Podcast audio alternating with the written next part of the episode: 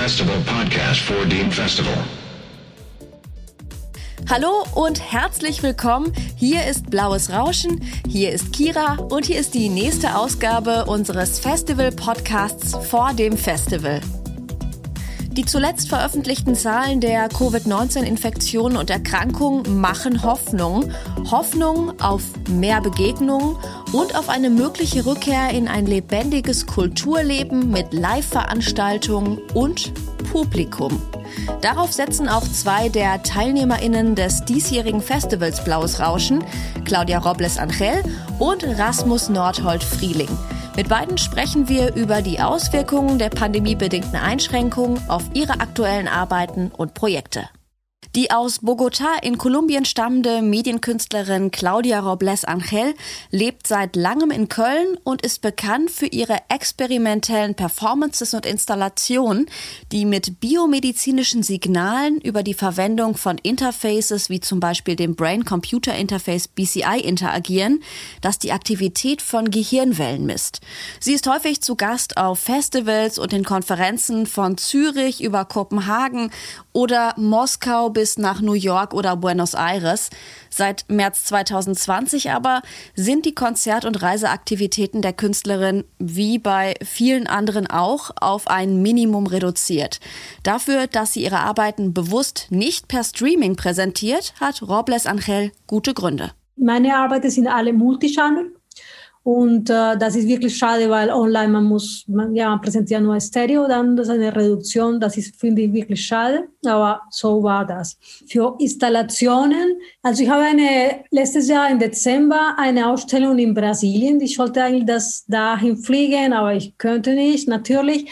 Also ich habe die Arbeit da geschickt nach Brasilien und wir haben die ganze Sache online gemacht. Das war ein bisschen komisch und das war nicht so einfach ich sollte eigentlich alle Mitarbeiter da so führen, wie das die Arbeiter zu gestalten. Das ist eine In-situ-Installation. Also dann, sie haben mir Fotos geschickt, Videos geschickt und sollte, ich habe ihnen ungefähr gesagt, wie sollten sie das gestalten und alles war online, alles installieren. Das war wirklich kompliziert so sonst andere Arbeiten, das ist wirklich sehr kompliziert, weil, weil ich brauche wirklich Präsenz, körperliche Präsenz, ja, weil ich ja diese äh, Interfaces nutze, wo ich die Körpersignale messe.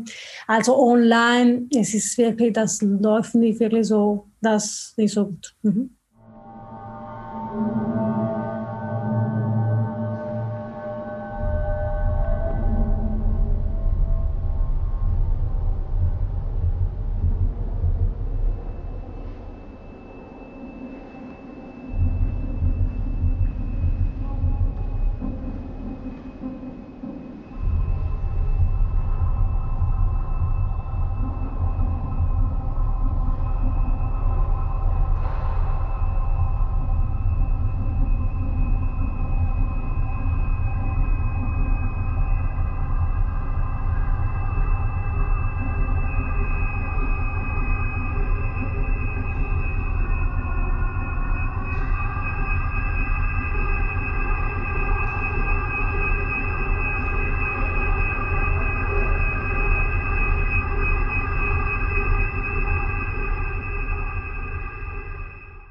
Ein Ausschnitt aus Reflexion von Claudia Robles Angel.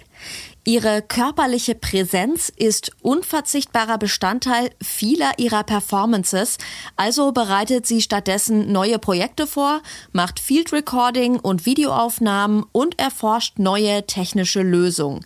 Die Arbeiten der interdisziplinären Künstlerin weisen Schnittmengen von bildender Kunst, Klangkunst, Performance und neuen Technologien auf, aber welcher Aspekt steht dabei am Anfang der kreativen Arbeit?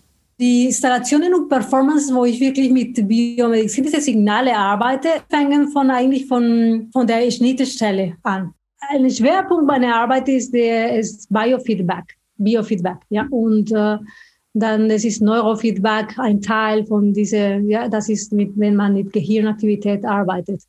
Aber äh, es ist nicht nur das, was ich, deswegen es ist mehr, es ist äh, so, es kommt auch andere Interfaces, deswegen ist Biofeedback, die, die, die GSR, das für die Feuchtigkeit der Haut oder Muskelspannung. Es gibt verschiedene Interfaces, die man in den, in den in Biofeedback eigentlich nutzt. Ja. Mhm.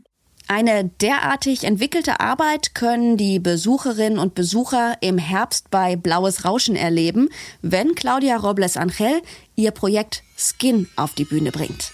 Skin ist eine dramatische Performance. Ja, inspiriert in der Häutungsprozess, weil ich bin nicht lange oder so. In der Skin, ich versuche die ganze Zeit ständig meine innere Zustände, wie zum Beispiel äh, Beruhigung oder Stress, ständig zu ändern so dass ich, dass die ganze Feuchtigkeit der Haut sich ändern, diese Daten und dann die ganzen Klangaspekte ändern. Mit der Skin habe ich auch eine Installation, so dass die Leute mit diesen, mit denselben Interface, das ich für die, für die Performance nutze, dann selbst ausprobieren. Mehr zu dieser vielseitigen Künstlerin erfahrt ihr durch die Links in unseren Show Notes. Ein weiterer Gast des Festivals wird Rasmus Nordhold Frieling sein. Der Bochumer Musiker, Klanggestalter, Arrangeur und Produzent ist hauptsächlich in szenischen und theatralen Kontexten, vor allem im Bereich elektronischer Musik aktiv. Ihn hatte der Lockdown damals mitten aus einer Arbeit mit dem Kein-Kollektiv und Gästen aus Kamerun und Madagaskar herausgerissen. Statt Theatermusik zu komponieren, stand nun die Betreuung seiner Kinder und die Kollaboration mit PartnerInnen auf dem digitalen Weg im Fokus tatsächlich ist es mir auch geglückt, so Dinge zu machen, die man schon ganz lange mal machen wollte. Also aus diesem Theaterkontext habe ich eben eine ganze Reihe Kolleginnen auf, so auf der ganzen Welt, wo man immer so sagt, lass uns doch mal was zusammen machen, lass uns doch mal was machen, wo man Sachen hin und her schickt, wo jetzt äh, vier Stücke entstanden sind mit einer Sängerin aus Kamerun und einem äh, Produzenten aus Indien und zwei Leuten hier aus, aus NRW äh, wo jetzt eine kleine EP draus geworden ist, die ich jetzt bald veröffentlichen will. Die EP wird Transmission heißen. Genau, hier ist Rasmus Nordhold Frieling gemeinsam mit Osan Tekin mit einem Ausschnitt aus Subharmonics.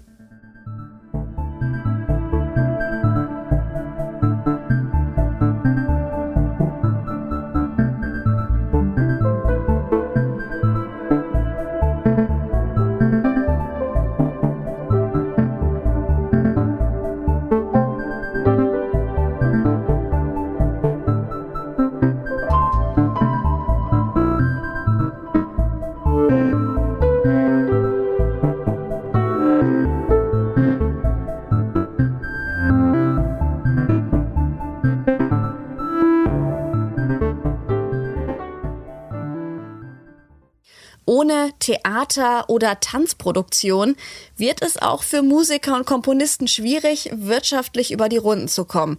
Für Rasmus Nordhold Frieling waren diesbezüglich Veränderungen der Förderstrukturen, zum Beispiel beim Fonds Darstellender Künste, hilfreich. Also was sie halt gemacht haben, ist zu sagen, wir fördern jetzt in die Breite. Also es gibt sehr viele Projekte, die gefördert werden, die dann vergleichsweise klein sind. Das heißt, man kann Projekte beantragen, alleine oder in Gruppen, wo man pro Person 5000 Euro bekommt, die man auch hauptsächlich für sich selbst ausgeben soll, also als Gage. Und im Vergleich dazu, dass sie ja sonst auch viel große Produktionen kosten, äh, fördern, wo dann so eine Fördersumme sehr viel höher ausfällt, also bis in die Hunderttausende hinein, können sie so sozusagen sehr viele kleine Projekte fördern, um den Leuten die Möglichkeit zu geben, weiterzuarbeiten. Und das sind dann eben auch Rechercheprojekte, also Projekte, wo es jetzt nicht darum geht, dass das auf ein großes Ergebnis hinausläuft. Ne? Also ich habe jetzt zum Beispiel auch mit dem Moritz Antes, äh, dem äh, Posaunisten und Komponisten zusammen, der aus dem Umfeld von The Dorf kommt, mit dem ich eben diese Opernprojekte gemacht hatte. Wir haben wirklich einfach jetzt ein Projekt gefördert bekommen, wo es darum geht, unsere Zusammenarbeit fortzusetzen und zu vertiefen. Und das ist natürlich sehr dankbar, weil das im Grunde etwas ist, was man immer gerne mal machen würde, sich die Zeit nehmen, einfach zusammen nachzudenken und Dinge auszuprobieren ohne dass das jetzt in einem großen Produktionskontext mit dem Druck, der damit verbunden ist, äh, stattfindet. Ebenso hilfreich war für ihn ein Stipendium der Wilhelm und Günther Esser Stiftung. Neben der künstlerischen Arbeit promoviert der Theaterwissenschaftler an der Ruhr-Universität Bochum über musikalische Relation und transkategoriale Modulation. Also es ist aus der Theaterwissenschaft entstanden und es gibt im Theaterkontext das immer mal wieder, das Theaterarbeiten, auch wenn es gar nicht viel Musik gibt, sozusagen jetzt mehr so im Foyergespräch oder so in der Alltagssprache, dass man dann sagt, das war aber eine musikalische Arbeit von ihrer Struktur her. Und ich hab, fand das dann immer interessant als Musiker in der Theaterwissenschaft, was das wohl heißen kann. Und, und das ist, wenn ich jetzt sozusagen nach und nach diesen Begriff der transkategorialen Modulation auflösen wollte, dann wäre das sozusagen das, was das Transkategoriale beschreibt, also eine Musikalität, die nicht nur Klänge betrifft, sondern alles Mögliche. Mit Modulation und Oszillation wird Rasmus Nordhold Frieling im Rahmen von Blaues Rauschen eines seiner raren Live-Konzerte geben. Also ich werde live auf jeden Fall auftreten mit meinem äh, Modularsystem und mit dem eine vorbereitete Improvisation äh, machen, die sich klanglich, also das ist bei meiner Arbeit generell so ein bisschen die Richtung zwischen so abstrakter elektronischer Musik, aber auch so Klangwelten, die man vielleicht so mit spirituellem Jazz von San Ra oder Farua Sanders oder so verbindet. Und ich werde dann für den, äh, für den Abend einen Patch vorbereiten an dem Modularsystem und den Proben. Ich werde, denke ich, auch ein bisschen Material einfließen lassen jetzt aus der EP von meinen Kolleginnen, die mir da Dinge geschickt haben, so dass auch ein bisschen Gesangsstimmen und äh, äh, Posaunen hier und da äh, herumschwirren werden. So wird das sein.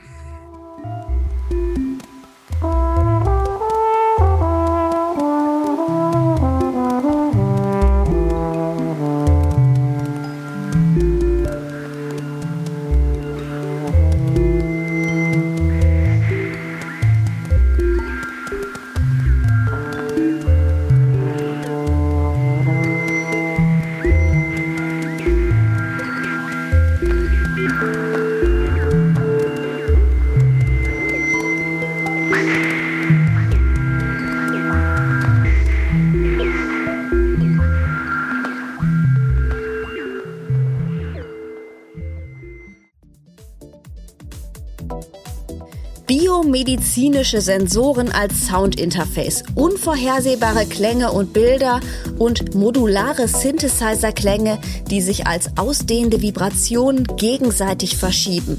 Für diesen klanglichen und inhaltlichen Vorgriff auf das Festival im Herbst sagen wir Danke an Claudia Robles Angel und an Rasmus Nordhold Frieling.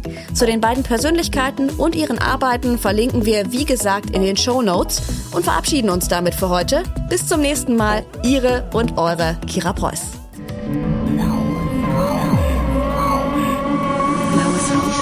Pre-stage.